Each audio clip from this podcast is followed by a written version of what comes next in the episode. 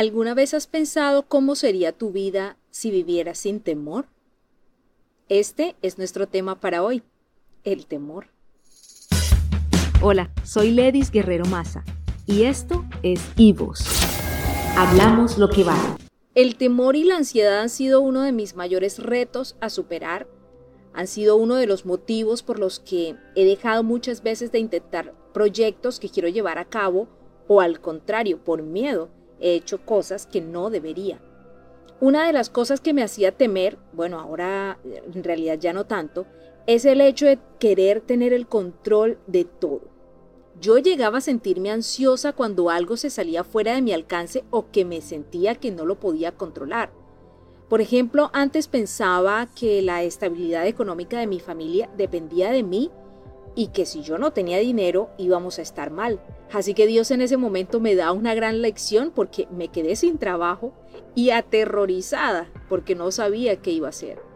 Pero Dios hasta ahora nos ha sustentado, me quitó el control y también el temor y ese peso de querer cargar y solucionar lo que no está en mis manos. A lo largo de mi vida he aprendido que detrás de cada temor hay una mentira que estamos creyendo pero hay una buena noticia y es que Dios tiene una verdad para apagar cada mentira y cada miedo. De hecho, en este momento me estoy entrenando para pensar bien, porque todo miedo empieza en nuestra mente.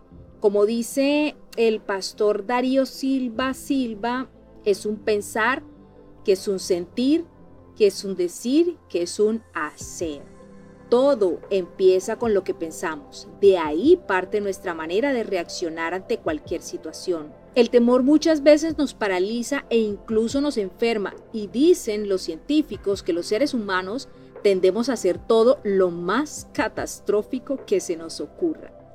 Y aunque debo decir que hay temores naturales y que son para cuidarnos, hay otros a los que debemos prestarles más atención, ya que nos pueden llevar a tomar malas decisiones e incluso a quitarle valor a nuestra vida. En esta ocasión no me voy a referir al temor a ciertas cosas como a las alturas, como a los animales o a volar, sino a esos temores que enfrentamos en nuestro día a día. Aunque es normal porque somos seres humanos y sentimos temores, pero lo que no debemos es dejar que esta experiencia nos paralice y nos impida llevar a cabo los planes que Dios tiene para nosotros. En mi vida he tenido ciertos temores que tal vez llegan sin darme cuenta, como el miedo a quedarme sola, a que se burlen de mí por no tener pareja o no tener hijos, temor a que me vean como menos valiosa.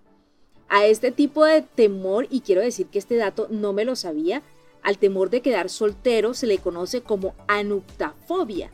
Y esta fobia incluye ansiedad, pensamientos repetitivos y catastróficos, creencias irracionales sobre quedarse soltero y comportamientos excesivos centrados en la búsqueda de pareja. Y yo he conocido casos de personas solteras que tal vez por miedo o por vergüenza no han tenido la tranquilidad para estar solos y se lanzan a buscar pareja a como dé lugar.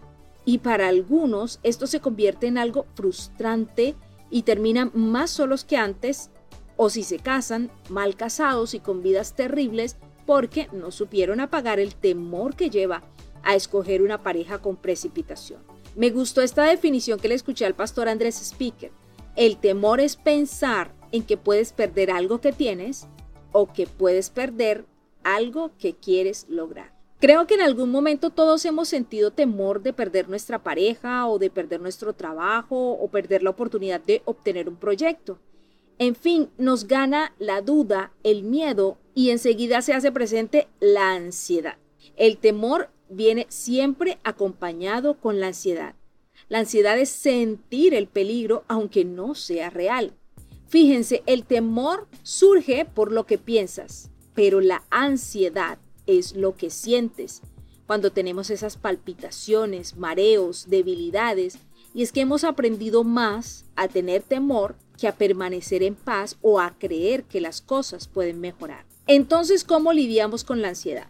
Número uno, tenemos que entender que hay cosas sobre las cuales no tenemos el control. Tenemos el control sobre nuestras actitudes.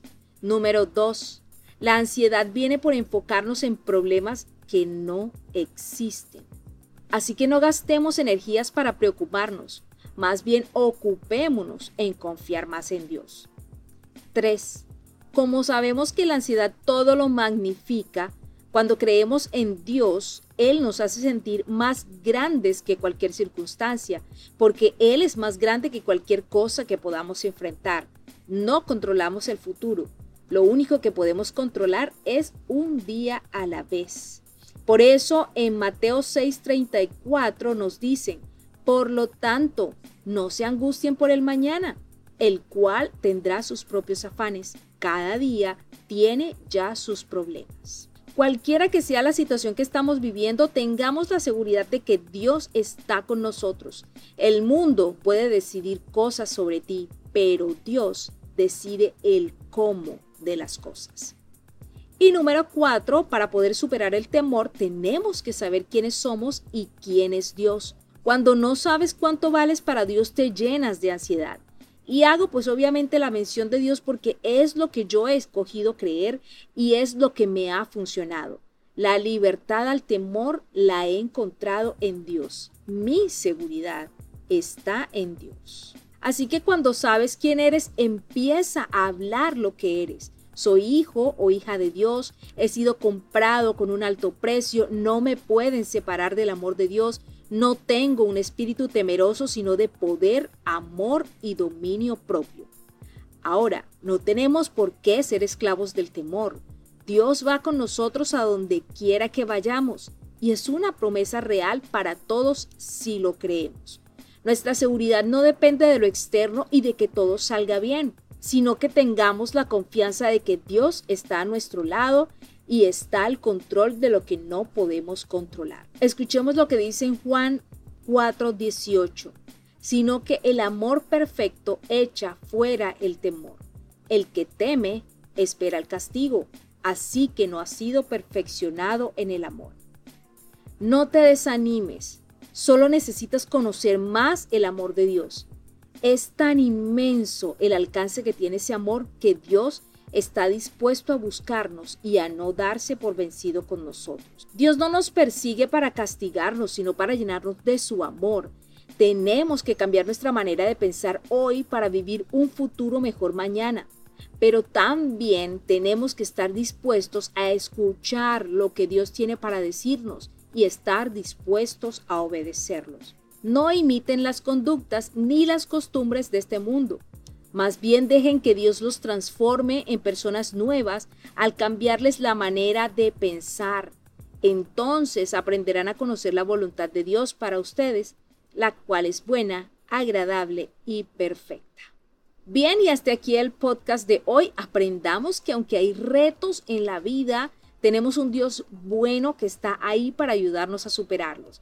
Los espero en el próximo episodio. Este también lo pueden escuchar en Spotify, en Anchor, en Google Podcast y también en Breaker. Además pueden ver los videos en YouTube. Así que si les gustó, suscríbanse y compártanlo con sus amigos y conocidos. Dios los ama. Chao, nos escuchamos en el próximo podcast. Esto es Y Vos, hablamos lo que vale.